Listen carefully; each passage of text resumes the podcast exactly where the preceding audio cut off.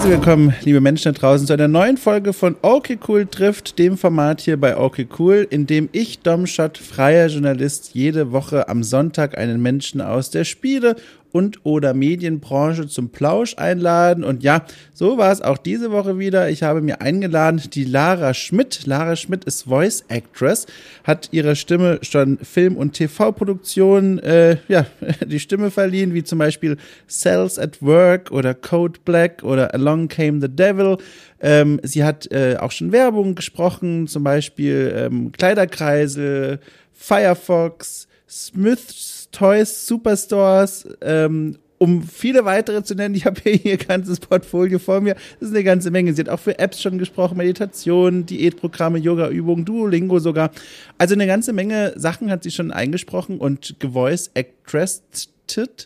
Ähm, und das war alles Grund für mich zu sagen, hey, Lara, ich würde dich gerne mal einladen und mit dir über deine Arbeit sprechen, wie du überhaupt in diese Branche reingerutscht bist, wie das alles angefangen hat und vor allem auch, was man denn so braucht, um das selber machen zu können. Äh, diese Folge hier, dieses Gespräch mit Lara hat einen ganz großen Informationscharakter auch. Also all jene unter euch, die sich schon seit äh, 70 plus Folgen fragen, wann kommt endlich mal diese Einführung in die Welt der Synchronsprecherinnen und Synchronsprecher und Voice Actors, äh, die feiern heute Geburtstag, denn diese Folge ist jetzt für euch da. Sie ist für euch da, sie wird euch informieren und unterhalten, wenn alles gut läuft. Und wenn alles gut läuft übrigens, dann werde ich zum Zeitpunkt der Aufnahme, äh, Quatsch, zum Zeitpunkt der Veröffentlichung dieser Aufnahme, äh, am Sonntag jetzt, am, na, also hier am vierten, äh, werde ich gar nicht hier am Schreibtisch in Norddeutschland sitzen, sondern äh, passend auch zu den vielen Tangenten, die ich gemeinsam mit Lara Richtung Kindheit gezogen habe in unserem Gespräch, am Ort meines frühen Schaffens sein. Also mit anderen Worten, da, wo ich aufgewachsen bin. Ich, ich reise zum ersten Mal seit Jahren wieder jetzt am Wochenende nach Süddeutschland äh, für, für, für zwei Tage. Alle sind geimpft, alle fühlen sich bereit, mal das ganz kurz durchzumachen. Natürlich weiterhin mit allen Vorsichtsmaßnahmen, die man sich so wünschen kann. Und dann äh, wird das, glaube ich, ein ganz, ganz spannender Moment für mich. Den, den möchte ich auch hier quasi schon mal ankündigen und auf Tonband äh, speichern für die Zukunft, wenn ich irgendwann in 35 Jahren zurückhorche, die ersten äh, 100 Folgen und dann hier bei dieser lande äh, und, und höre, wie ich dann davon erzähle, wie ich zum ersten Mal seit Jahren wieder in die süddeutsche Heimat fahre. Das wird ganz schön spannend und aufregend. Äh, mich erwarten dort viele Funklöcher, ein, ein riesengroßer Wald, ein mini kleines Dorf. Äh, Besuche bei alten Freunden und Bekannten und natürlich auch Familie. Das wird ganz spannend. Also wenn, wenn, wenn alles klappt, komme ich auch wieder zurück und wenn nicht, haben mich Wölfe gefressen.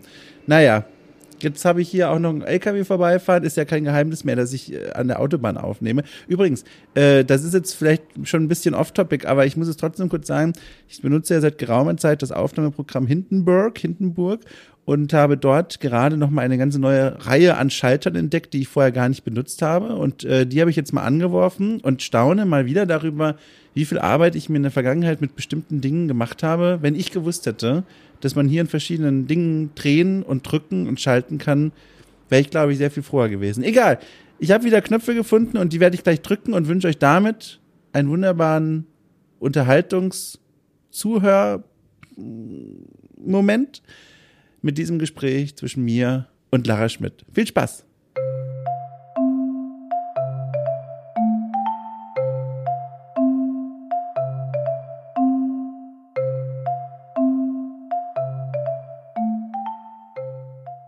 Eins. Zwei. Drei. Super. Sind wir synchron. Fantastisch. Guck mal, direkt was wieder dazugelernt. Das sind ja, das sind ja Techniken, die sind mir gar nicht vertraut, obwohl ich jetzt auch schon seit Jahren mit Audiomedien arbeite. Du, ich kannte das auch gar nicht durch meine Arbeit, sondern durch die Mitwirkung an einem anderen Pod Podcast. Also, oh. das ist mir auch eine komplett neue Sache gewesen und ich dachte mir nur so, wow, das ist schlau. Und seitdem wende ich das überall an. Äh, was für ein Podcast ist das? Kannst du davon erzählen? Darfst du davon erzählen? Bin jetzt schon sehr neugierig. Oh, das war ein Podcast von dem Michael Silver, der mhm. selbst ein Hörspiel macht, Elements of Darkness, Elements of Shadows heißt das, glaube ich. Und der macht parallel dazu einen eigenen Podcast. Moment, ich schau mal kurz, ob ich den ja. Namen davon finde. Mit dem habe ich nämlich neulich erst noch geschrieben. Ich, ich muss Eternal Shadows. Oh, Ach, guck mal. Nee, nee, alles gut. Ich muss auch schon gestehen, du hast diesen Namen von, von ihm so zentral gesagt. Ich, ich kenne ihn gar nicht. Ist das peinlich? Muss man den kennen? Äh, ist das ein Ich, ich glaube nicht. Es ist ein kleines Projekt, aber es ist ein sehr süßes Projekt und ähm, halt ich in meiner Sprecherbubble hier zum Beispiel. Ich weiß nicht, ob du den auf Twitter gesehen hast, der Louis Coyote. Ah, das, ja. Genau, der hat unter anderem da auch bei diesem Podcast mitgemacht. Und was genau ist da jetzt passiert? Also ich habe jetzt die Mitwirkenden, ich habe den Namen von dem Podcast, aber was ist da genau passiert? Wir haben uns hingesetzt und haben geredet. Quasi dasselbe, was wir jetzt hier auch machen. Ah, also auch ohne roten Faden, einfach nur ein, ein Zusammensitzen. Ja. Ach, guck mal, ja. Vollkommen. Äh, das ist mir meistens auch das Liebste. Ja, dann, weil, roter ja, Faden. Da, da, muss ich dich enttäuschen, weil zumindest ich habe einen kleinen roten Faden vorbereitet. Das ist weil, auch okay. weil, aber immer, du musst keinen ausspannen, weil du machst nämlich eine ganze Menge Sachen, die, die, die ich super spannend finde und von denen ich von draußen drauf schaue und mir man manchmal schon so gedacht habe, boah, ich hätte da auch irgendwie Lust drauf. Aber ich habe gleichzeitig so einen riesengroßen Respekt vor dieser Arbeit und den ganzen Anforderungen daran. Äh, kannst du dich erinnern, als du zum ersten Mal in diese Welt gekommen bist, waren die Gefühle bei dir ähnlich? Dieses, oh Gott, das sind jetzt alles Menschen, die ihre Stimme als Waffe einsetzen und gleichzeitig damit, damit gleichzeitig Geld verdienen. Was, was mache ich denn hier? Wie war das denn für dich? Oh, das ist ein süßer Weg, das zu beschreiben. Also ich persönlich stehe schon seit ich fünf Jahre alt bin auf der Bühne. Also habe ich da ein bisschen Erfahrung sammeln können, schon ganz früh in meinem Leben in lokalen Sachen, da, so, so, so, so Büttenabende. Ach. Und mit 13 habe ich mir dann mein erstes eigenes Mikrofon geholt, beziehungsweise habe das zum Geburtstag geschenkt bekommen und bin dann so auf YouTube ein bisschen in die Welt des Synchronsprechens eingetaucht, habe Fan-Dubs gemacht, habe ähm, fangemachte Hörspiele gemacht. Und äh, ich hatte schon immer einen massiven, wirklich massiven Respekt vor der Branche und habe mich ganz lange selbst nicht getraut, da richtig Fuß reinzusetzen. Ich arbeite ja jetzt erst, also ich verdiene erst meine Brötchen seit drei Jahren damit Mhm. Aber stehe eben schon vor dem Mikrofon seit 2013 beziehungsweise 2005, wenn man es ganz genau nimmt. Ähm, aber ja, ich mache es erst drei Jahre professionell und das hat den Grund, dass ich immer dachte, nee, da bist du nicht krass genug für. und äh, ja, also um deine Frage kurz und knackig zu beantworten, ja, ich hatte diese Gedanken, ich hatte diese Gefühle und die habe ich bis heute. Und ich denke, die sind ein großer Teil davon, besser zu werden. Ja, krass. Ich, ich, muss direkt mal fragen, was ist das für eine Bühne, auf die man als Fünfjährige gestellt wird? Du hast schon Büttenreden gesagt. Also ich, ja. ich, also wie, was ist da passiert? Aber ah, man, das ist bei uns äh, im Thüringer Wald, wo ich ursprünglich herkomme, oh. so, so eine lokale Veranstaltung gewesen. Und das hat sich Büttenabend genannt. Und unsere Stadt hat das quasi die war die einzige Stadt im Umkreis, die das gemacht hat. Und von mhm. daher konnte man damit rechnen, dass wirklich aus all den Städten rundherum die Leute kamen und sich hingesetzt haben. Und es waren dann meistens Gedichte, Reden, Sketche. Ähm, und das hat dann im Februar an sieben Abenden stattgefunden und jeder der sieben Abende hatte so 400 Gäste. Boah. Ne? Das, ist aber ein, das ist aber ein ganz schönes Publikum. Kannst du dich noch erinnern, äh, in deinem fünfjährigen Herz äh, kam da dieses Gefühl, oh, das ist ja was, hier fühle ich mich wohl. Kannst du dich da noch erinnern, irgendwie so eine Innenschau? Ey, hätte ich mich nicht wohlgefühlt, hätte ich es wahrscheinlich nie gemacht. Also ja, mich hat niemand -hmm. dazu gezwungen. Es war dann eher so, dass ähm, eben die Programmleiterin auf uns zugekommen ist. Wir sind die Friseurfamilie in Laut, also dort, wo ich Ach. herkomme, gewesen. Die Friseurfamilie dort gewesen und von daher immer so ein bisschen die bunten Hunde und eben die, die jeder kannte. Und ich war, glaube ich, ganz niedlich. Und deswegen hat die gemeint, ja, kommt, stellt doch die Lara mal auf die Bühne. Und ich war direkt so, ja, ja, das will ich machen. ähm, deswegen, es, es war schon so ein Gefühl von, ah ja, doch, es fühlt sich richtig an.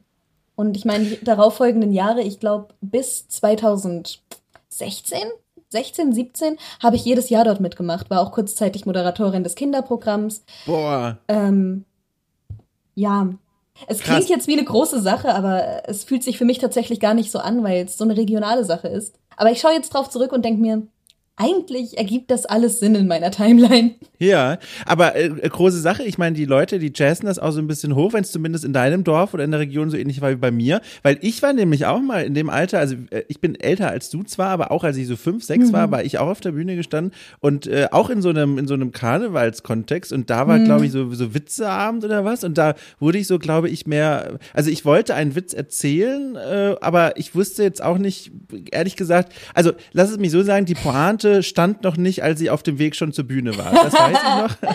Das weiß ich noch. Ich wollte, ich wollte auf jeden Fall was erzählen. Ich glaube, ich wurde da auch so ein bisschen hochgedrückt von meinen Eltern.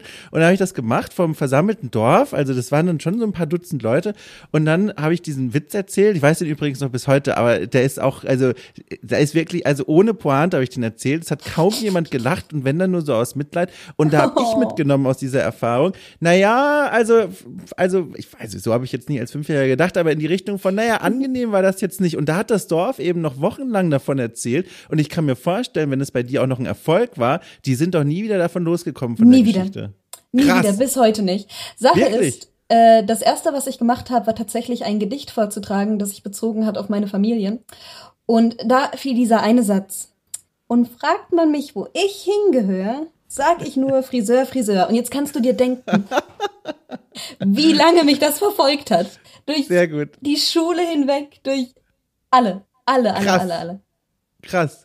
Ja, aber ja. dann Glück gehabt, dass das so positiv geprägt war, ne? Hätte ja auch ganz schön nach hinten ja. losgehen können. Äh, äh, tatsächlich gab es in dem Programm noch einen, einen anderen Moment und ich bin froh, dass auf dem nicht mehr so sehr rumgeritten wird, weil uh, ähm, es ging um die Karnevalsparade und mein Vater hat da vor dem ganzen Elferrad die Haare geschnitten. Und ähm, ich wollte sagen, mein Vater dieser Figaro. Aber mein fünfjähriges Ich wusste nicht, was ein Figaro war. Ich wusste es nicht. Deswegen gehe ich hinein mit mein Vater, dieser Figaro. Der ganze Saal beginnt zu lachen, man hört es auf der Aufnahme noch. Und ich stehe einfach nur da und bin so, hm, okay. wie schön. Ja, wie schön. Sehr schöne Geschichte. Das heißt, du bist jetzt auch noch manchmal in diesem Dorf unterwegs zu Besuch oder ist das so, ja. das ist so Vergangenheit, Vergangenheit? Ähm, zu Besuch auf jeden Fall. Meine ganze Familie wohnt noch dort, also zwangsläufig ja. muss ich dahin. Ja. ähm, und im Sommer tatsächlich relativ häufig, weil da ist es schön kühl. Mhm. Sehr gut, Aber ja, auf der Bühne, ja. auf der Bühne stehe ich nicht mehr. Ich kann mich nicht mehr mit dem äh, Programm identifizieren, was sie dort machen, weil ich jetzt mittlerweile so sehr durch Internethumor geprägt bin, dass ich solche Büttenreden einfach nicht mehr lustig finde. Stimmt, dein Weg, äh, dein Leben hätte ja auch diesen Weg einschneiden können, dass du sagst, ach guck mal, die, die Bretter dieser Welt, ich gehe ins Theater, äh, das mhm. ist jetzt mein Ding. Gab es in die Richtung mal Ambitionen oder, oder ist, war dann wirklich äh, der Weg führt ins Internet? Also, du hast bei uns in der Gegend nicht die Möglichkeit gehabt, viel in dieser Art und mm. Weise zu machen. Ich glaube, hätte ich die Möglichkeit gehabt, hätte ich viel, viel mehr Theater gespielt. Aber unsere Theaterlehrerin in der Schule, die ist leider dann nach zwei Jahren gegangen. Das heißt, mhm. ich habe zwar in einem Musical mitwirken dürfen als Schauspielerin, aber ähm, dann nicht mehr. Deswegen, so generell mag ich den Gedanken von, ah ja, ich hätte den Weg einschlagen können. Aber ich bin jetzt froh, auf meine Karriere zu schauen und zu sehen, wohin sie gegangen ist. Ja. Wörter sind schwer. Ja, ist äh, also ganz entspannt. Wir haben, wir haben hier Zeit. Also äh, lass dir Zeit bei der Suche nach Worten, so viel wie du möchtest. Mhm. Äh, aber hier Suche nach Worten. Nee, Quatsch, da fällt mir jetzt keine Brücke dazu ein. Aber der nächste, der nächste große Meilenstein, wie ich es jetzt rausgehört habe, war ja dann tatsächlich dieser YouTube-Kanal. Du hast ja schon gesagt, der, der wurde, der, der wurde gedubbt und also das heißt, äh, von was war das, was du da synchronisiert hast? Äh, welches Material? Na, ich persönlich habe gar nicht so viel Material gemacht, ah. aber ich habe den YouTube-Kanal benutzt, um in sämtliche Kommentarsektionen von Hörbuchmachern auf YouTube reinzusliden ah. und da mal zu fragen, ey, ich habe ein Mikrofon, braucht ihr eine Stimme? Ähm, und ja, da hatte ich unter anderem Erfolg bei einem gewissen Louis Coyote, damals 2013, mhm. und hatte dort meine erste Hörspielrolle in einem My Little Pony Hörspiel von dem tatsächlich. Oh, ähm, wie, wie, alt warst du da? 13. Sag mal, also das muss, ich, das muss ich jetzt schon mal fragen. Also ist das, ist das vielleicht so ein Generationending? Aber warum hat man mit 13 Jahren diese, also diesen Mut zu sagen, ich rutsche da jetzt bei den Leuten in die Kommentarspalten rein und sag einfach mal, hier bin ich, gib mir einen Job. also, also bist du einfach so oder ist das was, was ich als, als alter Mensch einfach schon nicht mehr verstehe? Ich weiß es nicht. Ganz ehrlich, rückblickend würde ich das nie wieder machen. Ja. Ich verstehe nicht, wie das passiert ist, wie ich überhaupt den Mut dazu hatte, das einfach so zu machen. Ja, eben, Geschweige ja. denn, dass der Louis dann auch noch gesagt hat, ach ja, diese random Person aus meiner Kommentarspalte. Das ist doch bestimmt eine gute Idee. äh, ich weiß nicht. Kann sein, dass es ein Generationending ist. Kann sein, dass es ein random Schwung an Mut war, der mich da überkommen hat. Ich glaube, ich wollte einfach nur irgendwas machen und habe den seinen Content gesehen und dachte mir, ach okay, ja doch cool. Aber jetzt muss ich jetzt muss ich mal eine kleine Tangente machen, weil das interessiert mich jetzt viel zu sehr. Bist du eigentlich aufgewachsen noch in einer Welt ohne Internet oder kennst du wirklich nur Internet Internet? Ich hatte mein erstes Handy mit elf. Okay. Ich hatte mein erstes Handy mit elf und das war ein Sony Ericsson und damit konnte ich nicht mal online gehen. Okay. Ähm, mein Opa hatte einen Rechner, einen Arbeitsrechner wo er, mhm. den er wirklich nur für Rechnungen und so verwendet hat. Und da hat er mir irgendwann ein paar Spiele-CDs gegeben. Aber das Internet-Internet habe ich nicht entdeckt, bis ich 12, 13 war. Ach, spannend. Und dann direkt in die Kommentarspalten. Das ist ja spannend. ja, wahrscheinlich deswegen. Wahrscheinlich, weil ich es nicht besser wusste. ja, war super spannend. Und dann hast du den da kontaktiert und dann, dann hat er doch, also das ist jetzt, was ich erwarten würde, so als Zuhörer, äh, erstmal gesagt, ja, schick doch erstmal, weiß ich nicht, wie klingt denn die Stimme überhaupt? Also musstest du genau. dann, dann eine Art Hörprobe erstmal zusammenstellen? Ich, ich, glaube schon, du, ich erinnere mich da gar nicht so richtig dran. Ich glaube, es war so, dass äh, wir dann über Skype zusammengekommen sind. Damals gab es ja noch kein Discord, beziehungsweise mhm. Gab es das da schon und war einfach nur nicht bekannt. Ich weiß es nicht. Könnte ganz knapp verpasst sein. Ja, jedenfalls äh, erste Kontakte mit anderen Sprechern sind über Skype passiert, auch über so Gruppen. Mhm. Ähm, oh ja, und ich glaube, der Louis und ich haben uns dann zusammen in einen Call gesetzt und haben uns mit dem kennengelernt und Mikrofon hat gut geklungen und ja. Ist ganz interessant, weil der Louis und ich, wir haben bis heute miteinander zu tun, wir machen bis heute Zeug zusammen. Tatsächlich gehe ich morgen auf zu ihm, um Ach. was Neues aufzunehmen. Ja, cool, liebe Grüße. Kannst direkt erzählen, was du hier erzählt hast.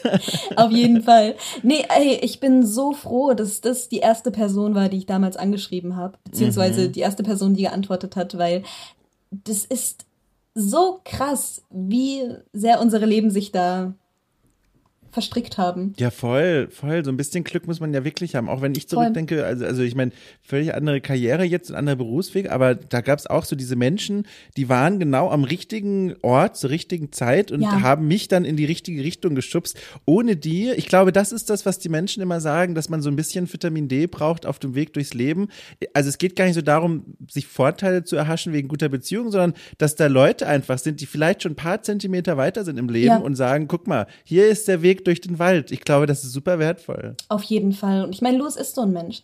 Und ich finde das bei Louis und mir ganz interessant, weil ich habe das Gefühl, wir sind miteinander gewachsen.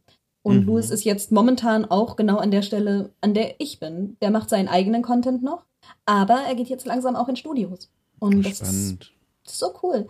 Äh, aber ja, ich denke, das ist ganz, ganz wichtig, Menschen zu finden, die einem so ein bisschen voraus sind Mhm. Aber nicht aus dem Grund, weil sie einem voraus sind, sondern einfach, weil man diese Menschen mag. Und dann, statt irgendwie Neidgefühle zu entwickeln, einfach mit denen wachsen. Sehen, wie sie wachsen und sich davon ein bisschen was für sich selbst mitnehmen. Mhm. Und das also merke ich jetzt auch. Oh, Entschuldige, Entschuldige, ich alles wollte gut, alles gut, alles gut. äh, ich wollte mich gerade sagen, weil das passt nämlich an der, an der Stelle jetzt ganz gut. Wenn da draußen jetzt tatsächlich gerade Menschen sitzen und sich fragen, Mensch, äh, ich würde auch gerne dahin kommen, wo sie ist, aber irgendwie fühlt sich, weiß ich nicht, komisch an, in die YouTube-Kommentarspalten zu rutschen. Traue ich mich, möchte ich nicht, was weiß ich. Was würdest du denen denn sagen? Was ist denn der alternative Weg, um diese wichtigen Menschen, um bei denen den, den Fuß in die Tür zu kriegen? Ich würde generell sagen, dass ähm, beim Sprechen es nicht wirklich darum geht, einen Fuß in die Tür zu kriegen. Also mhm. ich finde, das ist die falsche Herangehensweise. Ich mag es nicht, wenn Leute sagen, äh, ich möchte Sprecher werden und mein Geld damit verdienen. Weil ich persönlich war nie auf dem Trip. Ich habe nie mhm. gesagt, mhm. so, das wird mein Lebensweg. Es war immer so, ah ja, ich mache das jetzt aus Spaß. Und dass es jetzt am Ende so für mich ausschaut, ist ich weiß nicht, wie das passiert ist. Ich bin froh drum, aber es war nie mein Ziel. Äh, ich würde Leuten, die generell etwas mehr mit ihrer Stimme machen wollen, empfehlen, sich ein Mikrofon zu holen erstmal für sich selbst ein bisschen zu machen, ein bisschen Bücher vorzulesen, ein bisschen vielleicht Fandubs zu machen. Mhm. Ähm, alles im stillen Kämmerchen erstmal mit sich selbst, um seine Stimme kennenzulernen, um Techniken zu lernen, um zu lernen, wie man klar redet, wie man mit seiner Stimme umgeht, wie man auf Kritik reagiert. Ähm, und dann, sobald man sich einigermaßen sicher damit fühlt, kann man auf Plattformen gehen wie HerTalk oder den Casting Call Club und dort nach Projekten suchen. Mhm. Nach Projekten von Leuten, die das erstmal non-kommerziell machen, nach äh, Leidenschaftsprojekten. Weil ich, ich finde, direkt mit dem Gedanken rangehen, so, ich möchte, ich möchte das jetzt sofort bezahlt machen, ich möchte das jetzt sofort kommerziell machen, mhm. ist manchmal ist ein bisschen gefährlich. Gefährlich inwiefern? Du darfst diesen Anspruch nicht an dich stellen. Zumindest mhm. nicht von vornherein. Ähm, Sprechen ist in erster Linie erstmal eine Leidenschaftssache. Jetzt nochmal, um das klarzustellen, ich sage nicht, nicht bezahlt werden ist okay. Ich sage, es ist okay anzufangen und nicht bezahlt mhm. zu werden. Ähm, ultimativ ist faire Bezahlung dann wieder ein ganz anderes Thema auf einer ganz anderen Seite von einem ganz anderen Buch. Aber mhm. wenn man mit seiner Stimme anfangen möchte, etwas zu machen, dann sollte man das erstmal auf eigene Faust irgendwie machen. Ja, super spannend. Macht du hast ja auch gerade, ja, total, total. Ich, ich, ja, klar. ja, voll. ja, nee, nee, keine Sorge. Nee, ich, ich sitze hier auch und, und, und nicke und, und denke auch zurück, vor allem als du gesagt hast, die eigene Stimme mal kennenlernen. Da sind auch sofort bei mir wieder Erinnerungen wach geworden, als, als Kind mit dem Tonbandgerät mhm. Äh, tatsächlich und mit so kleinen Mini-Kassettchen und die eigene Stimme aufgenommen und dann, äh, und dann das abgespielt und natürlich das Gerät sofort schreiend in die Ecke geworfen und gesagt, so klinge ich doch nicht, das ist ja furchtbar. Also, also also bei mir war die Beziehung zur eigenen Stimme ganz lange schwierig und da frage ich mich natürlich sofort, wie war das denn bei dir? Hast du gedacht schon die ganze Zeit schon als Fünfjähriger auf der Bühne, äh, guck mal hier, das ist eine Gabe, diese Stimme, die ich habe, die ich euch hier schenke für ein paar Minuten? Ne? Oder war es, du hast gemerkt, du sprichst einfach gerne, aber du hast noch gar nicht so ein Bild davon, wie deine Stimme eigentlich ist? Ähm, Glaube ich, Eher letzteres, eher letzteres. Mhm. In erster Linie habe ich es damals gemacht, weil ich mir dachte, boah, ja, das macht Spaß, dort zu stehen, das macht Spaß, dies und das zu machen. Ich habe auch beim Leselöwen-Wettbewerb zum Beispiel mitgemacht. Ähm, Leselöwen-Wettbewerb. Ich habe gewonnen. Aber ja, schön. Ich habe eine Urkunde, auf der steht Laura. und dann war ich beim Kreisfinale und da habe ich auch eine Urkunde bekommen. Und da stand dann Sarah drauf. Was? Hast du die einfach geklaut? Waren das gar nicht deine? Hast du Laura und Sarah beklaut? ich, ich hoffe nicht. Ich hoffe nicht. Nee, nee, die haben mir das schon mit voller Absicht in die Hand gedrückt. Mhm. ähm, nee, als dann das erste Mal die Idee aufkam, mich aufzunehmen, war, war das auch nie mit dem Gedanken, ah, ich mag meine eigene Stimme, sondern echt nur so, ich möchte was mit meiner Stimme machen. Und ich habe tatsächlich auch ganz am Anfang gar nicht oft mit meiner normalen Stimme gearbeitet, weil ich immer dachte, oh, nee, das klingt zu sehr wie ich. Ich bin stattdessen immer in höhere Chargen gegangen. Also ich habe höhere Charaktere gesprochen. Ich bin ein bisschen in diese Anime-Stimme rein. Und dann hast du gegengehört und es klang nicht mehr wie deine Stimme. Krass. Und ähm, ultimativ war das für den Anfang ganz cool, weil ich so meine Sprechtechnik verbessern konnte. Mhm. Aber dann habe ich irgendwann gemerkt, so wenn ich als Sprecherin arbeiten möchte, dann muss ich auch mit meiner normalen Stimme gut umgehen können. Mhm. Und dann habe ich eben in den sauren Apfel gebissen und da immer mal was gemacht und Freunde gegenhören lassen und ja, um da nochmal ein objektiveres Bild drauf zu bekommen. Was mir bis heute übrigens schwerfällt. Gerade wenn ich in meiner normalen Charge, also so wie ich gerade spreche, spreche, ist es immer so ein. Das ist meine Stimme. Das, das, ist ganz komisch. Gerade wenn ich das auf einem Charakter höre, dann auch. Weil ich, ich bekomme dann mich nicht ausgeblendet. Also liegt es daran und nicht am Klangbild selbst, sondern dass du einfach weißt, das bist jetzt gerade du, du, 100% du als Person. Ja, ja. Ach, krass. Ja, krass. Und du hast ja auch schon gesagt, das muss ich, äh, das darf ich hier nicht am, am Seiten aus liegen lassen, bevor wir in diese Welt des, äh, deines Berufs wirklich richtig eintauchen. Du hast ja gesagt, das war ja nie, also vor allem für dich nicht was, wo du gesagt hast, so, ich möchte das beruflich machen, sondern mehr so ein, ich möchte was mit meiner Stimme machen und ich möchte mal gucken, was man in diese Richtung ausprobieren kann. Hm. Gab es denn dann einen anderen Berufsweg, den du eigentlich vorhattest? Also irgendwas, wo du gesagt hast, so, das will ich mal werden, wenn ich groß bin quasi? Auf jeden Fall. Ich wollte immer zum Radio gehen, was ich ultimativ Ach. auch gemacht habe. Ja, das passt ja alles. Ich, äh, das ist relativ krass tatsächlich, weil Radio war immer mein Plan A, weil ich dachte, ah nee, Synchronsprechen, das ist doch ein bisschen zu unrealistisch. Ähm, deswegen habe ich schon mit 14 ein Praktikum bei Antenne Thüringen gehabt. Mhm. Und dann, als ich aus der Schule raus war, habe ich noch mal drei Monate bei dem Jugendsender Top 40 dort gemacht. Und parallel hatte ich immer irgendwie bei ähm, Online-Radio-Projekten, wie zum Beispiel TGM, The Global Music, mitgewirkt. Und ähm, parallel auch immer beim Gamescom Radio. Bei Gamescom Ach. FM habe ich mitgemacht. Gamescom FM und ähm, ich war generell auf der Gamescom für Sunshine Live. Das ist ein Berliner Radiosender. Ich weiß nicht, ob du die kennst. Also, nee, aber ich, aber das ist trotzdem völlig faszinierend. Das ist ja total spannend. Und hast du da, warst du da Sprecherin oder hast du auch redaktionelle Arbeit gemacht? Also Beiträge geschrieben, vorbereitet, recherchiert, all das? Das war für jeden Sender, wo ich gearbeitet habe, anders. TGM war dadurch, dass es ein Jugendradio war, dadurch, dass es auch von sehr jungen Leuten gekickstartet wurde, äh, so ein bunter Mix aus allem, aber nur online.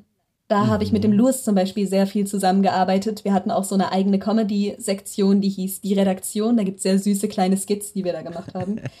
ähm, Beiträge zu Videospielen. Damals noch, als ich meine K-Pop-Phase hatte, Beiträge zu K-Pop habe ich für die gemacht. Das, ähm, ja, das habe ich bei TGM gemacht. Dann für Sunshine Live und Gamescom FM habe ich in erster Linie Interviews und Beiträge gemacht, was auch unglaublich spaßig war. Und für Radio Top 40 habe ich durch die Bank durch alles gemacht. Ich war eigentlich nur zu einem Praktikum dort, aber die haben dann gemerkt, oh, okay, okay, okay, okay, die, die kann ein bisschen was. Und dann habe ich für die Videos geschnitten, ich habe für die Interviews gemacht, ich habe für die ähm, Moderation gemacht, Redaktion, Beiträge geschrieben. Und ey, das war eins der schönsten Erlebnisse in meinem Leben. Und falls es alles komplett den Berg, den Bach runtergeht, den Berg runtergeht, auch schön. Äh, mit dem Sprechen werde ich auch dazu zurückgehen. Ach krass, das spricht ja eigentlich nur noch für deine Leidenschaft zu, zu deinem, zu dem Voice-Acting-Kram, weil wenn du sagst, das war schon cool und trotzdem, dass er jetzt mittlerweile der Plan B geworden ist, das heißt ja im Umkehrschluss, dass du deinen jetzigen Job ja also wahnsinnig lieben musst. Ja, auf jeden Fall. Ähm, ich, ich glaube, also ich sehe in meiner Zukunft tatsächlich einen Mix aus beiden. Weil oh. einerseits, ich mache Voice Acting unglaublich gerne, aber ich vermisse es manchmal selbst so ein bisschen Content zu machen. Mhm gerade Interviews zu führen, gerade sowas. Ey, wenn ich die Möglichkeit hätte, bei irgendeinem Radiosender, bei irgendeiner Redaktion für Videospiele drin zu sitzen und, inter und den ganzen Tag Entwickler interviewen zu können, ich würde das sowas von machen. Ich hätte so viel Bock darauf.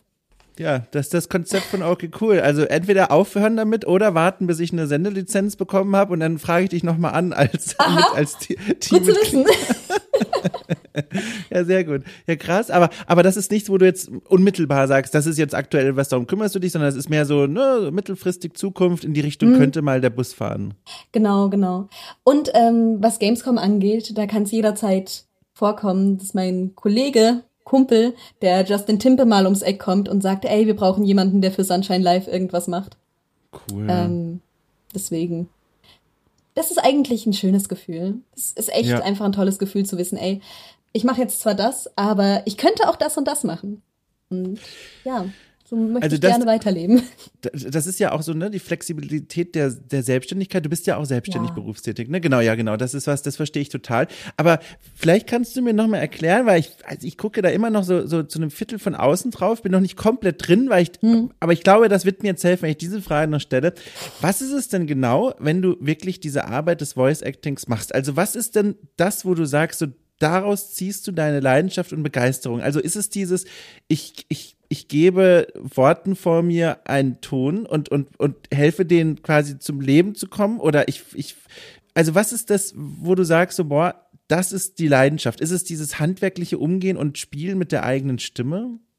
Ich glaube schon. Ich glaube in erster Linie schon. Ich meine, ich habe jetzt in den letzten Jahren gemerkt, dass Voice Acting so viel mehr ist, als nur vor dem Mikrofon zu stehen und mhm. zu reden. Ähm, aber ich glaube, in erster Linie kommt diese Leidenschaft daraus, Texten eine Stimme geben zu können. Und bei Voice-Over-Texten, bei Telefonsystemen und so ist das nicht super spannend. Aber ich finde trotzdem den Gedanken süß, so, das hat bisher nur auf Papier existiert und jetzt kann man sich das anhören. Mhm. Ähm, aber es ist natürlich nochmal ein ganz anderes Gefühl, dann für ein Videospiel, für eine Serie, für einen Film vor dem Mikrofon zu stehen und tatsächlich einem Charakter Leben einzuhauchen. Und ich glaube, das ist die Kernessenz von dem, was ich machen möchte. Dieses ja. Ganze, einem Charakter eine Stimme geben. Ähm, ich habe dadurch, dass ich jahrelang, was heißt jahrelang, schon mein ganzes Leben lang äh, Videospiele konsumiert habe, ähm, so einen Respekt davor, was Menschen erschaffen können. Mhm. Auch bezogen auf Filme und Serien. Und ich finde das schön, dass Sachen existieren können und wichtig werden können für Menschen, Emotionen auslösen können in Menschen. Und ich möchte ein Teil von diesem Prozess sein. Ja. Ich möchte ein Teil von diesem Prozess sein. Und ich glaube, durch Voice Acting kann ich dazu was beitragen. Und es gibt mir sehr viel, das zu können.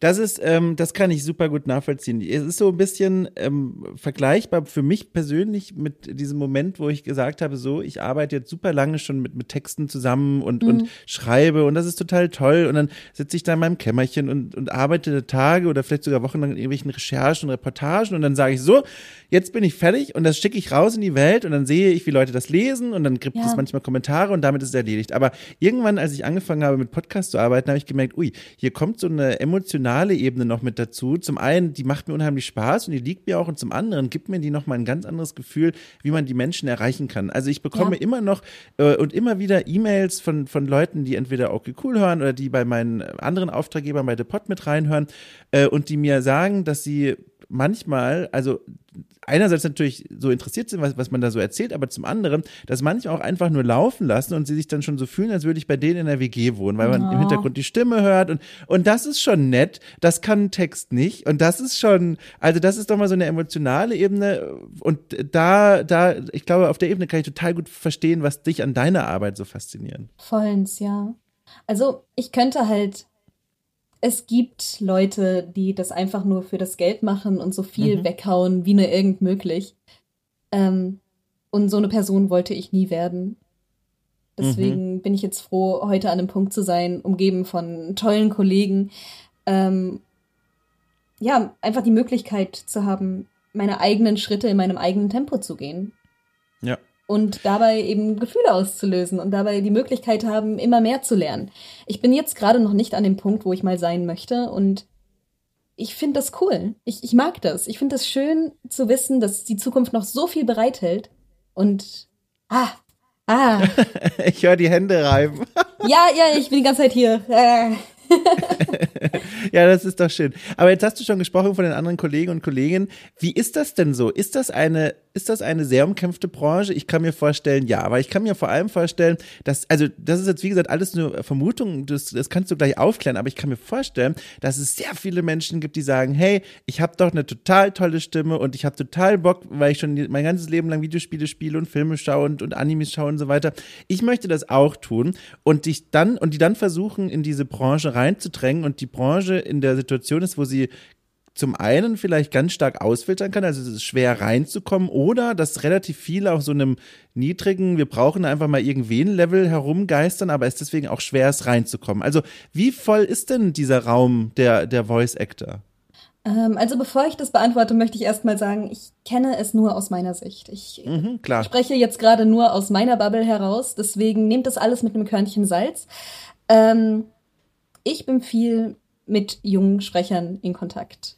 Mit Leuten wie der Julia Bautz, mit Vincent Fellow, mit ah, der Jana Dunja Kries, ähm, eben lauter Leute, die man so auf Twitter rumdödeln sieht. Und mhm. Leute, bei denen ich mich vor allem nie getraut habe, Kontakt aufzunehmen, weil ich immer Angst hatte, ah, nicht, dass die denken, dass ich die jetzt nur kontaktiere, weil ich sie cool finde und sie Sprecher sind ähm, genau, mit solchen Leuten bin ich in Kontakt und als ich den ersten Fuß in die Branche reingesetzt habe, habe ich halt gemerkt, oh, okay, das sind alles genau solche Kacknerds wie ich. Und das war ein schönes Gefühl. Das war ein schönes Gefühl. Ich weiß, dass es nicht überall so ist. Ähm, aber so generell, was man zur Branche sagen kann, ist, es ist am Ende ein Handwerk. Es mhm. ist am mhm. Ende ein Handwerk. Es ist nicht einfach, ich stelle mich jetzt vors Mikrofon und habe Spaß. Klar, das ist ein Teil davon. Aber es ist auch, ich stelle mich vors Mikrofon muss auf Regieanweisungen reagieren. Ich muss gut sprechen können. Ich muss eine gute Sprechtechnik haben. Ich muss Charaktere identifizieren können. Ich muss wissen, was will der Regisseur jetzt von mir. Ähm, ich muss das Dialogbuch anschauen und anpassen. Also, was mhm. heißt anpassen? Eben das so sagen, dass es zu dem Charakter passt. Mhm. Ähm, ich persönlich habe auch eine logopädische Ausbildung. Also ich war beim Logopäden ganz lange. um ein bisschen den Dialekt rauszubekommen. Das war bei mir halb so drastisch. Ich habe ein bisschen scharfes S, scharfes P, mhm. scharfes T, aber Herrgott. Ähm, ja, wie gesagt, es ist ein Handwerk. Und bevor man es schafft, in so einem Studio zu stehen und zu sprechen, muss einiges geschehen, weil Studios arbeiten sehr schnell und müssen sehr schnell arbeiten, weil die Aufträge kommen rein und müssen so bald wie möglich abgearbeitet werden. Und dafür braucht man eine Menge Sprecher. Und wenn du mit Sprechern zusammenarbeitest, die vielleicht die Leidenschaft zwar haben, aber nicht die Technik, sitzt du ewig an einem Charakter. Mhm. Da hast du was super Spannendes gesagt. Das interessiert mich mal sehr. Und zwar die Sache mit dem Lokopäden. Ähm, das habe ich jetzt schon von ein paar Menschen aus meinem Umfeld gehört, die in diese Richtung, die auch professionelle Sprecher, Sprecherinnen geworden sind und die vorher mhm. auch so einen Sprachkurs gemacht haben und dann auch gelernt haben, ihren Dialekt wegzukriegen und, und diese ganzen, in Anführungszeichen, Sprachfehler. Mhm. Und das finde ich nämlich sehr interessant, denn, äh, wie gesagt, ich habe ja auch mal so drauf geguckt und dachte so, boah, ich hätte schon mal Lust, da mal in so ein Mikro reinzusprechen und dann hört man meine Stimme irgendwo anders. Das ist doch total cool irgendwie, würde ich gerne mal ausprobieren. Und da habe ich dann auch ganz schnell gemerkt und mir wurde auch gesagt, eigentlich musst du erstmal diese ganzen sprachlichen Besonderheiten, wenn man es positiv ja. sagen will, rauswerden, weil ich komme aus Franken und manchmal hört man das und dann äh, sind da schon so ein paar Dialekt-Altlasten mit dabei. Und jetzt finde ich aber total spannend. Ich persönlich habe das Gefühl, für bei mir selbst, auch wenn ich nicht sonderlich heimatverbunden bin, ähm, das ist so ein Teil der Persönlichkeit, die Art, wie man Dinge ausspricht, die, das erzählt ja auch eine Geschichte, welchen Dialekt man da so mit reinbringt und welche Aussprachefehler man auch so hat. Das macht ja auch so ein bisschen Persönlichkeit Persönlichkeit aus.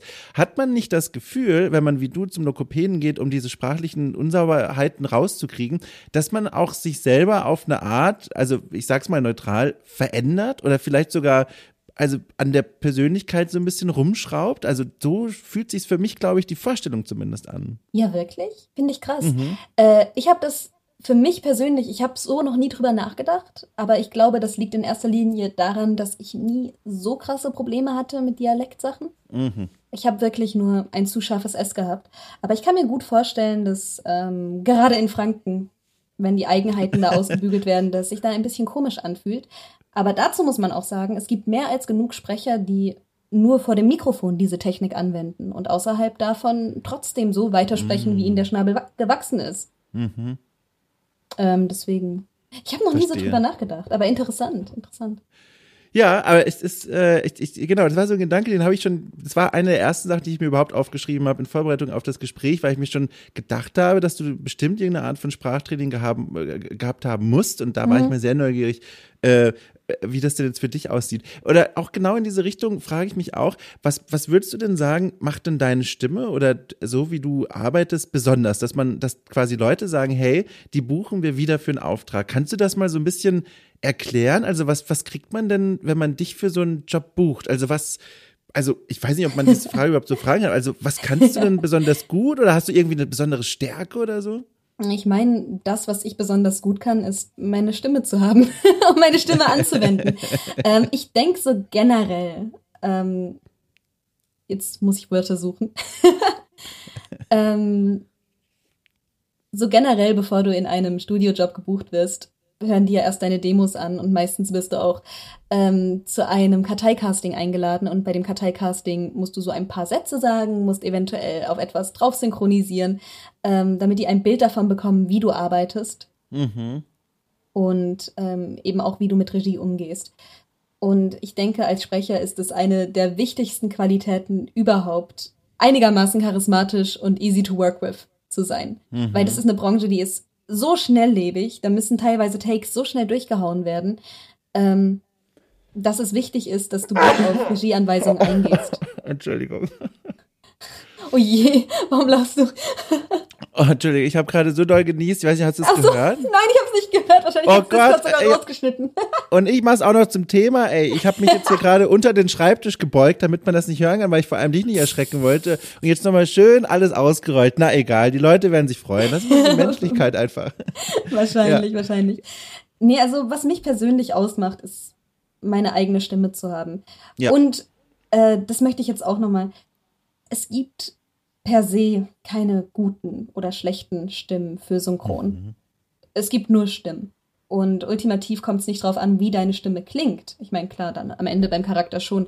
Aber das viel Wichtigere ist, wie du arbeitest, was deine Technik ist, wie deine Aussprache ist. Ähm, und eben, wie schon gesagt, wie du eben mit einer Regie arbeitest. Wie du auf Kritik mhm. eingehst, wie schnell du die anwenden kannst. Du kannst halt, wenn du einen Take verhaust, was zwangsläufig passieren wird, natürlich, Retakes müssen passieren ab und an. Ähm, wenn du einen Take verhaust, dass du dann nicht drei Minuten in der Kabine stehst und dir sagst, oh nein, oh, oh, das war so schrecklich, oh je, oh nee, das kriege ich nie wieder hin. Davon erhole ich mich nicht mehr. Die buchen mich nie wieder. Nee, abschließen, neu machen, besser machen. Ähm, deswegen, ja, was mich persönlich auszeichnet, meine Stimme und wie ich arbeite. Ja. Aber das muss man doch auch erstmal lernen, oder damit umzugehen, weil das ist nämlich auch was, was ich, äh, was ich, die Erfahrung habe ich auch schon gemacht. Äh, da, also als ich dann so ein bisschen rumprobiert habe, wurde mir einfach mal aus Spaß sowas vorgelegt und da stand dann auch so, so ein bisschen Regieanweisung drin, wie dann mhm. vielleicht sogar diese Figur zu klingen hat und wie die gerade in, dem in der Szene drauf ist. Und als Feedback kam dann natürlich auch zurück, naja, also mach noch mal so oder so ein bisschen anders. Und ich bin ja, also ich bin ja durch meine Arbeit Kritik gewohnt. Ich kriege jeden Tag Kritik, meistens mhm. ungefragt, aber ganz oft halt auch super konstruktiv und hilfreich. Aber das war eine Art von Kritik, wo ich gemerkt habe, boah, das verunsichert mich total. Und ich muss jetzt wieder meine Stimme auf dieses äh, neutral professionelle Level hochkriegen. Und das fiel mir gar nicht so leicht. Und ich kann mir vorstellen, das muss man doch erstmal üben, oder? Ähm, ich hatte ja eine sprecherische Ausbildung im mhm. Privatunterricht mit ein paar mehr Leuten noch. Und ich war meistens so ein bisschen, obwohl ich die Jüngste war, die Kursmudi, weil ich eben einfach schon das meiste vor dem Mikrofon gemacht habe. Und äh, da habe ich das eben auch ganz, ganz oft beobachtet, wenn wir einen Text einsprechen mussten, dass viele Leute dann zu sehr in ihren Köpfen waren, dass die mm. zu hm. sehr äh, über den Text nachgedacht haben. Und ich denke, der beste Weg, um dem entgegenzuwirken, ist einfach viel mit der eigenen Stimme zu arbeiten. Mhm. Wenn du dich hinstellst und alleine einfach ein bisschen Bücher liest, alleine ein paar Texte liest, alleine vielleicht Szenen nachdabst, die du cool findest, bekommst du ein Gefühl für deine Stimme, was einfach nice ist, was mhm. einfach gut ist. Und ich finde, das ist ein sehr, sehr wichtiger Teil. Es gibt viele Sprecher, die sagen, äh, ja, hm, Fandubs, hm, nee, lassen wir mal. Und als Referenz kann man es natürlich auch nicht angeben. Aber ich finde, gerade solche Sachen, gerade solche Spielereien mit der Stimme sind ein wichtiger, wichtiger Meilenstein. Weil ohne die lernst du deine mhm. Stimme nicht kennen. Deswegen würde ich wirklich jeden, der in diese Richtung gehen möchte, empfehlen, sich ein eigenes Mikrofon zu holen, meinetwegen ein super preiswertes, ein Audioprogramm anzuschmeißen, Audacity reicht dort. Und dann einfach drauf loszusprechen, einfach die Stimme kennenzulernen. Weil umso mehr du deine Stimme kennenlernst, umso besser kannst du auch mit solchen Kritiken umgehen. Umso besser kannst du auch Kritik anwenden, weil du weißt, ah, okay, den hat das jetzt an der Stelle und der Stelle zum Beispiel zu zu langweilig geklungen. Und auf diese Art und Weise bringe ich da mehr Pep rein. Mhm. Das ist übrigens, oh, Entschuldige, ach Mensch, jetzt bin ich dir schon wieder eingerutscht. alles gut, alles gut. Ich wollte nur, ich wollte nur noch sagen, dass das eine Sache ist von Zeit und vor allem auch ein super, super schleichender Proze Prozess. Äh, ja. Ich meine, ich mache es seit 2013, wie gesagt, dass ich wirklich meine Stimme aufnehme. Und wenn ich jetzt Aufnahmen von damals anhöre, erkenne ich mich gar nicht wieder, weil meine Sprechtechnik so, noch so massiv anders ist, als sie heute ist. Ähm, das ist krass, das ist einfach krass. Und dadurch, dass der Prozess so schleichend ist, gibt es ganz viele Leute, die eben schon in den ersten paar Monaten einfach aufhören, weil sie denken, oh nein, es passiert ja gar nichts. was passiert ja. was? Man merkt es ja. nicht. Das kann ich übrigens auch nur äh, nochmal bekräftigen durch meine Erfahrung. Ich habe ja noch nicht mal irgendwie was in diese Richtung gemacht, aber ich habe mir auch letztens wieder in einem, in einem Schub von Nostalgie meine ersten Videos angeguckt, in denen ich als Moderator, Schrägstrich, oh Gott, hast du es gehört, furchtbar, tut mir leid, Moderator, als Moderator, äh, Schrägstrich Journalist äh, vor der Kamera saß und also da, ich sah, da sitzt derselbe Typ, aber wie er spricht, das ist doch, also gefühlt, und ich glaube, das ist das, was du vorhin auch so ein bisschen meintest mit dem Stimmpotenzial, gefühlt nur so etwa 30 Prozent der Range der Stimme ja. ausgenutzt, die eigentlich zur Verfügung steht. Und das ist ja, also schon wenn man mit Podcasts arbeitet, super hilfreich, wenn man so ein bisschen weiß, was kann man denn machen und und bisschen interessanter auch zu erzählen. Und also wie gesagt, genau was du erzählt hast, das habe ich sogar ich bei meiner Arbeit gemerkt, die per se ja erstmal gar nichts mit äh, Voice Acting zu tun hat. Voll. Ich denke, gerade wenn du vor dem Mikrofon bist und wenn du vor der Kamera bist, ist das am Ende auch noch so eine Sache von Gewohnheit. Weil manche Menschen mhm. stellst du vor einem Mikrofon und die verhalten sich plötzlich ganz, ganz anders, als sie eigentlich sind. Und Sachen gehen halt nicht so, wie sie ohne Mikrofon gehen. Äh, momentan zusammen mit meiner Freundin singe ich tatsächlich immer mal. Und da habe ich das Problem. Ich stelle mich vors Mikrofon und es verschließt sich alles. Ich kann nicht das rausbekommen. Und das finde ich so krass, weil dieses Erlebnis hatte ich in Bezug auf Voice Acting nie in diesem Ausmaß. Aber ähm, andererseits gibt's mir auch so ein bisschen das Gefühl von Empathie für mhm. Leute, die eben das erste Mal vor dem Mikrofon stehen. Und manchmal ist es dann halt einfach so. Manchmal geht's dann halt einfach nicht. Deswegen, ja, wie schon gesagt, ich glaube echt, um sich an ein Mikrofon zu gewöhnen, ist es das Schlauste, sich selbst sein Ding ins Haus zu holen und zu ja. lernen, dass man keine Angst davor haben muss. Ja. Das kann ich auch nur, also mein Gott, das ist so eine hilfreiche Folge diese Woche. Die Leute werden hier so viele Lektionen und Weisheiten mitnehmen. Das ist ja super gut. Äh, das ist auch was, was ich auch gemerkt habe. Es ist tatsächlich ein Skill, der auch durchs Leben hilft, wenn man ähm, in, in ruhigen Momenten einfach sich traut, irgendwas zu erzählen. Das passiert so oft im Leben, dass man mhm. Smalltalk führen muss mit irgendwelchen Menschen. Es geht einfach gerade nicht anders, man hat sich das nicht ausgesucht, man ist jetzt aber hier. Und wenn man dann so ein bisschen aus sich herausgehen kann und sagen kann, so, okay, ich, ich schmeiß mich jetzt in diese Bresche, was Stille im Gespräch sich nennt, und sag einfach irgendwas, was halbwegs Sinn ergibt und habe auch den Mut dazu, das kann ganz schön viele zwischenmenschliche, Situ oh Gott, zwischenmenschliche Situationen retten und vielleicht sogar schöner machen. Also ja. Also auch da von mir auch, wenn man das Equipment hat oder auch einfach so, einfach mal so ein bisschen vor sich hinsprechen, daheim oder wenn man unbeobachtet, ungehört ist. Das ist tatsächlich eine Fähigkeit, die, die kann einem in vielen Situationen helfen.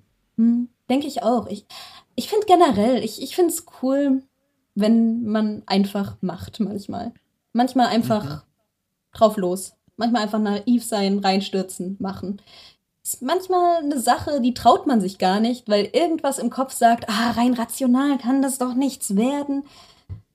Aber am Ende hast du was gemacht. Und selbst wenn es da nichts geworden ist, hast du einen Erfahrungswert mitgenommen. Und das ist mhm. viel, viel wertvoller als, I don't know, eine Stunde lang rumsitzen und nichts zu machen. Mhm. Ähm, ja. ich, ich, ich, muss jetzt noch mal ganz kurz, so ganz konkret zu dieser, zu diesen Aufnahmen zurückgehen, weil das ist was, was ich mir auch auf den Zettel geschrieben habe und mich gefragt habe, wie sieht das eigentlich bei dir aus? Wenn du da jetzt im Studio stehst für einen Charakter und da die, die, die, die Zeilen vorgelegt bekommst, die du vorlesen oder synchronisieren sollst, ähm, was genau steht dann da eigentlich als Regieanweisung? Also bekommst du so eine Art Kurzcharakterisierung? Was ist das für eine Person, damit du dich da wie eine Schauspielerin reinfühlen kannst? Oder steht da einfach nur in Klammern aufgeregt, freudig und los geht's? Nee, nichts in der Art. Mm, es kommt natürlich, muss ich jetzt wieder wirklich nur von meiner ja. Bubble ausreden. Äh, es kommt aufs Studio an. Ich war jetzt bisher in fünf verschiedenen Studios, glaube ich, und die haben das alle ein bisschen anders gehandelt. Ähm, aber ganz, ganz oft hast du solche Regieanweisungen wie freudig gar nicht im Skript stehen, sondern es ist halt noch ein Regie dabei, der dir sowas dann eben sagt. Ah. Ähm, und Charakterisierung, mehr Info zu dem Charakter. Meistens wirst du ins kalte Wasser geworfen. Krass. Manchmal ein paar Wörter dazu, ja. aber ähm, meistens wirst du ins kalte Wasser geworfen und das funktioniert für mich recht gut, weil ich meistens von der Vorlage ausgehe. Ähm, aber gerade im Privatunterricht hat unser Lehrer uns auch gesagt, dass ganz viele, gerade welche, die eben aus dem schauspielerischen Zweig, aus dem Theaterzweig äh, rein ins Synchronsprechen kommen, das eben erwarten, dass sie sich in diesen Charakter reinfühlen dürfen. Oder mhm. reinfühlen können. Äh, aber so richtig passiert das nicht. Meistens erfährst du erst, wenn du im Studio stehst, wofür du überhaupt irgendwas machst. Krass. Bist du schon mal richtig auf die Nase gefallen, dass es vielleicht sogar so weit ging, dass du gesagt hast, okay, diese Stimme, die du für diesen auf den Nasefall-Moment rausgeholt hast, die rührst du nie wieder an, weil du, weil die so verbrannt ist von dieser Erfahrung. Gibt es das? Eine Stimme? Nee. Eine Rolle? Okay. Nicht wirklich. Äh, dazu muss ich aber auch sagen, dass ich eben bisher noch nicht diese Bandbreite an Erfahrung habe, mhm, um mhm. das sagen zu können. Ähm, nee, Nee, tut mir leid. Nö, alles gut. Ich bin, ja froh für dich. Das ist ja eine Kein richtig Trauma. schöne Sache. ja, um Gottes Willen, ja, ist ja, ist ja gut. Dann vielleicht auf der anderen Seite, gibt's da eine, eine Stimmlage oder eine Stimme, die du mit sehr positiven Rollen verbindest oder wo du einfach sagst, ach guck mal, wenn ich in diese Höhen abfahren kann mit der Stimme, da fühle ich mich besonders wohl. Gibt's da was, so ein, so ein Zuhause, so ein Wohlfühlzuhause für deine Stimme? Das gab's früher mal. Das waren immer diese höheren Chargen oder auch diese, diese Tails-Charge, die ich ganz oft gemacht habe. Also, die klingt hier wie Tails von Sonic. Sonic! You know, das, dieser, diese kleinen Jungenscharge, da habe ich immer ja. viel Spaß mit gehabt. Aber mittlerweile ist es tatsächlich so, dass ich mich in fast jeder Charge wohlfühle, weil alle so ihre Eigenheiten mit sich bringt. Und das ist so mhm, cool. Mhm. Das ist so cool, was für eine Bandbreite an Charakteren ich zu sprechen bekomme, weil ich eben diese Flexibilität habe. Dazu muss aber auch gesagt sein, um Sprecher zu sein, braucht man nicht unbedingt Flexibilität in der Stimme. Nur weil ich ein Anime-Mädel nachmachen kann, heißt es nicht, dass ich mehr Rollen bekomme als jemand, der es nicht kann. Ähm, du bist tatsächlich, wenn du so eine 0815 Männerstimme hast, voll, voll chillig in der, in der Branche unterwegs, wenn du das gut machst. wenn du es gut machst. Wie klingt denn eine 0815 Männerstimme? Also, also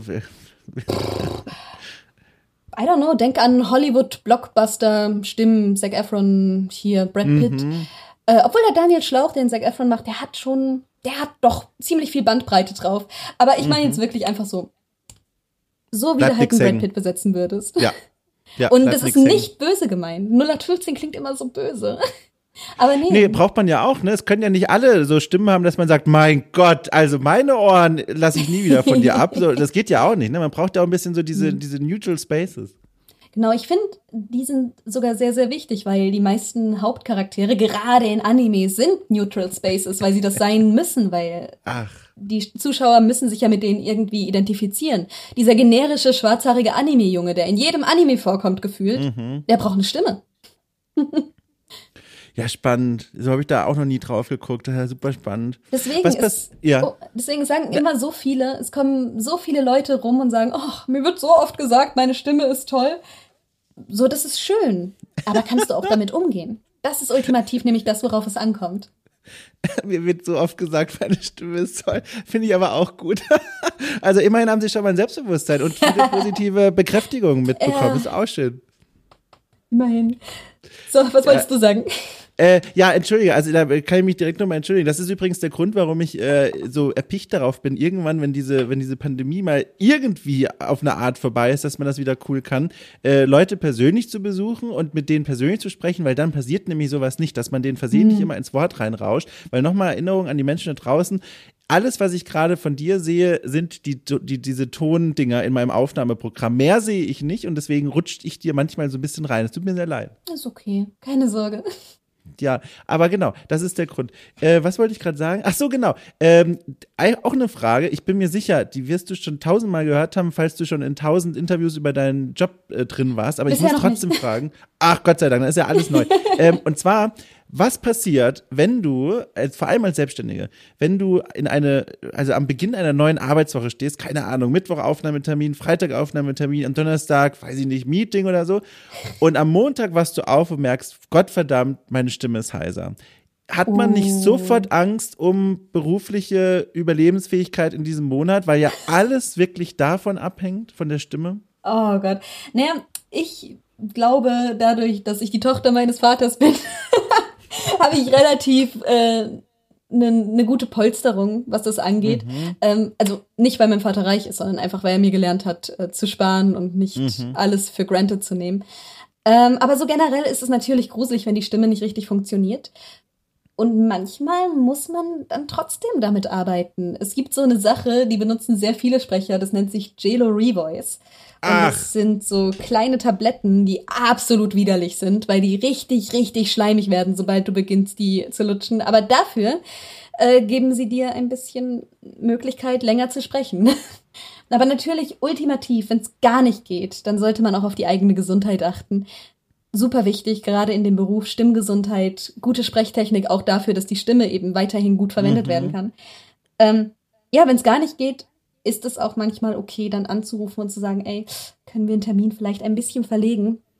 Ich persönlich habe damit nicht so viele Probleme, weil ich in erster Linie im Homestudio arbeite. Also das mache ich ja schon sehr, sehr lange. Ich hole mir meine Aufträge selbst ran irgendwie und mache das im Homestudio. Äh, in externen Studios bin ich echt nur alle paar Monate mal. Obwohl es momentan wird schon ein bisschen mehr. Äh, und im Home Studio ist es dann natürlich noch mal ein bisschen einfacher zu verwalten, weil kann man einfach eine E-Mail dann senden an den Kunden und meistens haben die dann absolut keine Probleme damit. Ähm, ja, während Synchronprojekte halt ein bisschen enger, einen engeren Gürtel mhm. haben. Mhm. Äh, dieses Home Studio finde ich auch total spannend. Habe ich auch gelesen auf deiner Webseite, dass du das hast. Das heißt, du, du kannst ja auch dann quasi unkompliziert Aufträge einfach so annehmen und wegproduzieren, ohne in ein professionelles Studio zu fahren. Ja. Äh, ist das, also was ist da gerade alles so vor dir? Kannst du mal so eine kleine Roomtour in dieser Ecke machen, auf die du gerade schaust, falls du dort bist überhaupt? Äh, gerade tatsächlich nicht. Äh, zu, zu, Hause schaut das alles noch ein bisschen anders aus, aber dadurch, dass meine Freundin äh, Audioingenieurin und ja. Sängerin ist, hat die zum Glück auch äh, ähnliches Equipment. Ich habe gerade vor mir ein USB-Audio-Interface. Ähm, ich glaube, UR22 steht drauf. Ah, ein Steinberg okay. ist das. Ein Steinberg ist das. Ein Steinberg UR22 MK2. Ähm, zu Hause verwende ich ein Focusrite Scarlett Second Gen Solo. Mhm. Ähm, und das ist noch verbunden mit dem Mikrofon. Da hat meine Freundin hier ein Rode oder Rode NT1A. Ich habe ein Rode NT1 und zu Hause habe ich noch ein Preamp angeschlossen. Dieses Preamp ermöglicht es mir, Hintergrundgeräusche und so ein bisschen rauszuschneiden. Das mache ich gerade hier digital über meine Audio-Software, über Reaper. Und ja, ne? Zu Hause schaut das alles noch ein bisschen krasser aus, weil dort habe ich mir noch Diffusorenelemente geholt. Diffusorenelemente ist Krass. wie Scha Schaumstoffkram halt. Schaumstoffkram, der den Raum warum ein sagt man nicht, tot macht. Warum sagt man nicht Schaumstoffkram, sondern Diffusorenelemente? Ähm, weil das, was ich jetzt habe, äh, ist tatsächlich gar nicht aus Sta Schaumstoff, sondern das ist Ach. aus Steinwolle. Ist aus Steinwolle. Auf alles eine Antwort. Auf alles eine Antwort. Ja, genau. Ähm, zu Hause ist mit der Raumakustik das alles ein bisschen besser geklärt, während ich hier bei, bei Shizu noch im Kleiderschrank aufnehmen muss mit ein paar Elementen. Mit ein ja, paar Schaumstoffelementen. Ist das ist tatsächlich was, wo ich auch hier noch eigentlich total unter ausgerüstet bin. Also ich, dafür, dass ich so viel mit Podcasts mache und so weiter, äh, darf ich gar nicht verraten, wo ich hier sitze. Also ich sitze jetzt nicht im Innenhof, das, das nicht, aber also hier ist halt, also äh, Moment, was? Keine Diffusorenelemente. Ich habe versucht, mein, mein Wohnzimmer ordentlich voll zu ramschen, dass der, dass die Akustik so ein bisschen gefangen wird. Mhm. Aber ich sah auch schon bei Freunden von mir, die fürs Radio arbeiten, jetzt vor allem wegen während Corona, die daheim aufnehmen mussten, die setzen sich unter eine Decke dann knallhart. Die haben eine richtig schwere Wolldecke auf sich drauf und sitzen dann unter der Wolldecke vor dem Mikrofon, was ja. tatsächlich einen riesigen Unterschied macht, ja. Du wirst als Sprecher parallel auch professioneller Kissenburgbauer. Gerade wenn du viel unterwegs bist. Gerade wenn du viel unterwegs bist. Ja. Ähm, ich bin zu Hause froh, dass ich es mittlerweile einigermaßen geregelt habe. Ähm, da verwende ich in erster Linie Umzugsdecken. Es gibt auch direkte mhm. Aufnahmedecken, aber Umzugsdecken machen quasi dasselbe. Aber pst, verrate das niemandem. Das ist unter uns zwei. Spannend, spannend. Also, also, also es ist ja wirklich so interessant, was man hier alles so mitbekommt. Dann gibt's denn noch so, wenn wir jetzt eh schon auf dieser Schiene unterwegs sind, jetzt frage ich einfach noch, wenn es für dich okay ist, gibt's denn noch so Sachen, wo du sagst, boah, das sind so Kniffe, auch ganz egal, ob es jetzt um Equipment geht, um die Art und Weise zu sprechen, vom Mikro zu arbeiten, wo du sagst so, boah, das hat gedauert, bis du das mal rausbekommen hast? Oder so, so, so, ein klassischer Trick, den man einfach irgendwann mal gelernt hat, als man sich dachte, na, ich hätte das schon gern vor zwei Jahren gewusst. Gibt's da was? Ey, Grundtechnik, Atemtechnik. Atemtechnik mhm. macht so viel aus. So, so, so, so, so, so viel. Sobald du das einmal richtig raus hast, wie du atmest und auch wie du atmest, dass es eben nicht sehr prominent ist auf deiner Aufnahme dann, das ist lebensverändernd. Vor mhm. allem nimmt es auch eine Menge Druck raus, weil du nicht mehr diese Atemlosigkeit hast. Mhm. Ähm, deswegen auf YouTube gehen, Atemtutorials anschauen, bestenfalls für Sänger weil die haben, die machen genau dieselbe Sache. Mensch, das ist ja wirklich super spannend. Jetzt bleibt mir eigentlich nur noch eine Frage. Du hast äh, am, am Anfang ja schon ganz kurz erzählt, aber vielleicht doch noch mal ganz kurz so die Angel in die Zukunft werfen. Was sind denn jetzt so die Sachen, wenn man dich auch verfolgen möchte, deine Arbeit und so weiter, wo du sagst so, boah, da bist du total stolz drauf. Das wird so in, in der unmittelbaren Zukunft entweder auf irgendeine Art und Weise erscheinen oder das ist was, wo die Arbeiten beginnen werden, falls du davon was erzählen kannst. Ja. Was passiert denn jetzt so in unmittelbarer Zukunft bei dir im Arbeitsleben? Ah, Mensch, ich wünschte, ich wünschte, ich könnte mehr erzählen. Ich wünschte, wünschte. Ich, ich, ich war jetzt tatsächlich die letzten drei Monate immer mal hier im Studio. Und ich habe jetzt insgesamt schon elf Anime auf meiner Platte, aber davon Boah. sind gerade mal drei erschienen. Verdammte Kacke. Deswegen kann ich gerade noch gar nicht viel ansagen. Ähm, das, worauf ich momentan, was eben auch draußen ist, am stolz, stolzesten, ist ein Wort. Ganz sicherlich, ja, ab okay. sofort. Äh, bin, ist Cells at Work. Damit hatte ich eine mhm. Menge Spaß. Da habe ich ein Blutplättchen gesprochen und äh, in Sales at Work, nee, in Sales at Work Code Black habe ich ein Blutplättchen gesprochen und in Sales at Work habe ich ein Milchsäurebakterium gesprochen, das wirklich oh, nur Niu, Niu, Niu sagt. und mehr Infos gibt es auf Twitter demnächst, hoffe ich ja. zumindest. Ah ja, und was ich noch hier, Trust Me, I'm a Dungeoneer. Ich weiß nicht, ob du davon was mitbekommen hast. Ja, ja. Ja, das ist ein ähm, komplett aus dem selbst aus dem Boden gestampftes Hörspielprojekt von ein paar Anime-Fans äh, mit einer eigenen Welt, mit eigenen Charakteren, das super hochwertig produziert ist und auf Spotify zu finden ist. Also mhm. und in Staffel 2 spreche ich einen sehr coolen Hauptcharakter, den Ryu Himitsu. Der, der ist ein cooler Erfinder-Dude. Mega cool. Ja, jetzt wissen die Leute, worauf sie ihre Ohren als nächstes richten müssen und, und guckt einfach auch, äh, liebe Menschen da draußen, in die Folgenbeschreibung. Da steht nämlich dann auch nochmal der Weg drin, die Möglichkeit drin, wie man dir folgen kann und das all das mitbekommen kann. Ja, danke schön. Das Fantastisch. Fantastisch. Ja, von dir ist es lieb. Und zwar jetzt eine Stunde lang all diese Fragen beantwortet zu haben und also für mich zumindest einen also wirklich wahnsinnig spannenden, faszinierenden Blick in diese Branche äh, werfen zu lassen, geworfen zu haben. Ich weiß es nicht. Aber auf jeden Fall, das war sehr interessant. Also ich fand das wirklich interessant. Ich hatte hier viele Fragen stehen und wusste noch gar nicht, wohin wird es eigentlich gehen, weil ich so wenig Ahnung von dieser Branche habe. Mhm. Aber es war alles sehr, sehr spannend, wirklich. Also großes Dankeschön für die Offenheit und, und für diese spannenden Antworten. Klar, gerne. Du, ey, mich wundert es manchmal selbst, wie viel ich eigentlich über die Branche weiß. ich bin dann meistens ja. so, hä? Ich weiß das.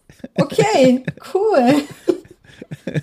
ja, ach Gott, also äh, vielleicht, ne, vielleicht hören wir uns in Zukunft mal woanders wieder. Äh, ich bin, bin immer, bin immer sehr, sehr begierig darauf. Das ist ja überhaupt eine Idee gewesen, die habe ich jetzt schon immer mal wieder erzählt.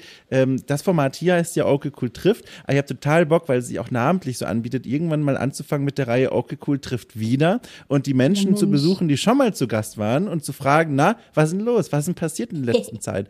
Und äh, na, vielleicht irgendwann in ein paar Monaten, in einem Jahr oder so. Ich, vielleicht, vielleicht hören wir nochmal voneinander. Ich bin dabei. Also mich würde das dann auch schön, interessieren.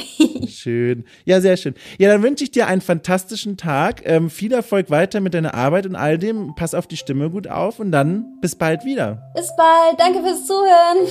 Tschüss. Tschüss. Ja, haha, da habt ihr gedacht, der ist schon abgefahren. Nee, nee, ich bin noch, bin noch, bin noch, noch bin ich in Berlin und warte nämlich, bis die Folge hier vorbei ist, um noch eine kleine Verabschiedung vorzunehmen, nämlich äh, von dieser Folge, die jetzt im Kasten ist. Das war mein Gespräch mit Lara Schmidt. War ein sehr schönes Gespräch, wie ich fand. Ich hoffe, euch hat das auch gefallen. Wenn dem so ist, dann will ich euch noch gerne ermuntern, in den iTunes Store mal zu gehen und äh, okay, cool, ein paar Sternchen zu schenken. Das hilft ungemein, dass dieser Podcast auch von anderen Menschen entdeckt und wertgeschätzt und lieb gehabt werden kann. Und was natürlich auch auch ungemein, ungemein, ungemein hilft, ist, wenn ihr euch mal die Steady-Seite von Okay Cool anguckt. Äh, die ist verlinkt in der Folgenbeschreibung. Ein Klick genügt und dann könnt ihr euch mal angucken, was dort alles so steht. Dort stehen nämlich viele schöne Worte über dieses Projekt und das Versprechen, euch jeden Freitag mit extra Formaten zu versorgen, in denen ich Klassiker nachhole, in denen ich mit Entwicklerinnen und Entwicklern über ihre Spiele spreche und vieles, vieles mehr. Und das bekommt ihr alles äh, für rund fünf Euro im Monat. Das ist, finde ich, ein guter Preis für die Qualität, die euch da erwartet. Guckt es euch mal an, würde mich riesig freuen. Und ansonsten hören wir uns nächste Woche am Sonntag wieder, wenn es wieder heißt, herzlich willkommen, ich habe neue Knöpfe in meinem Audioprogramm entdeckt. Bis dann!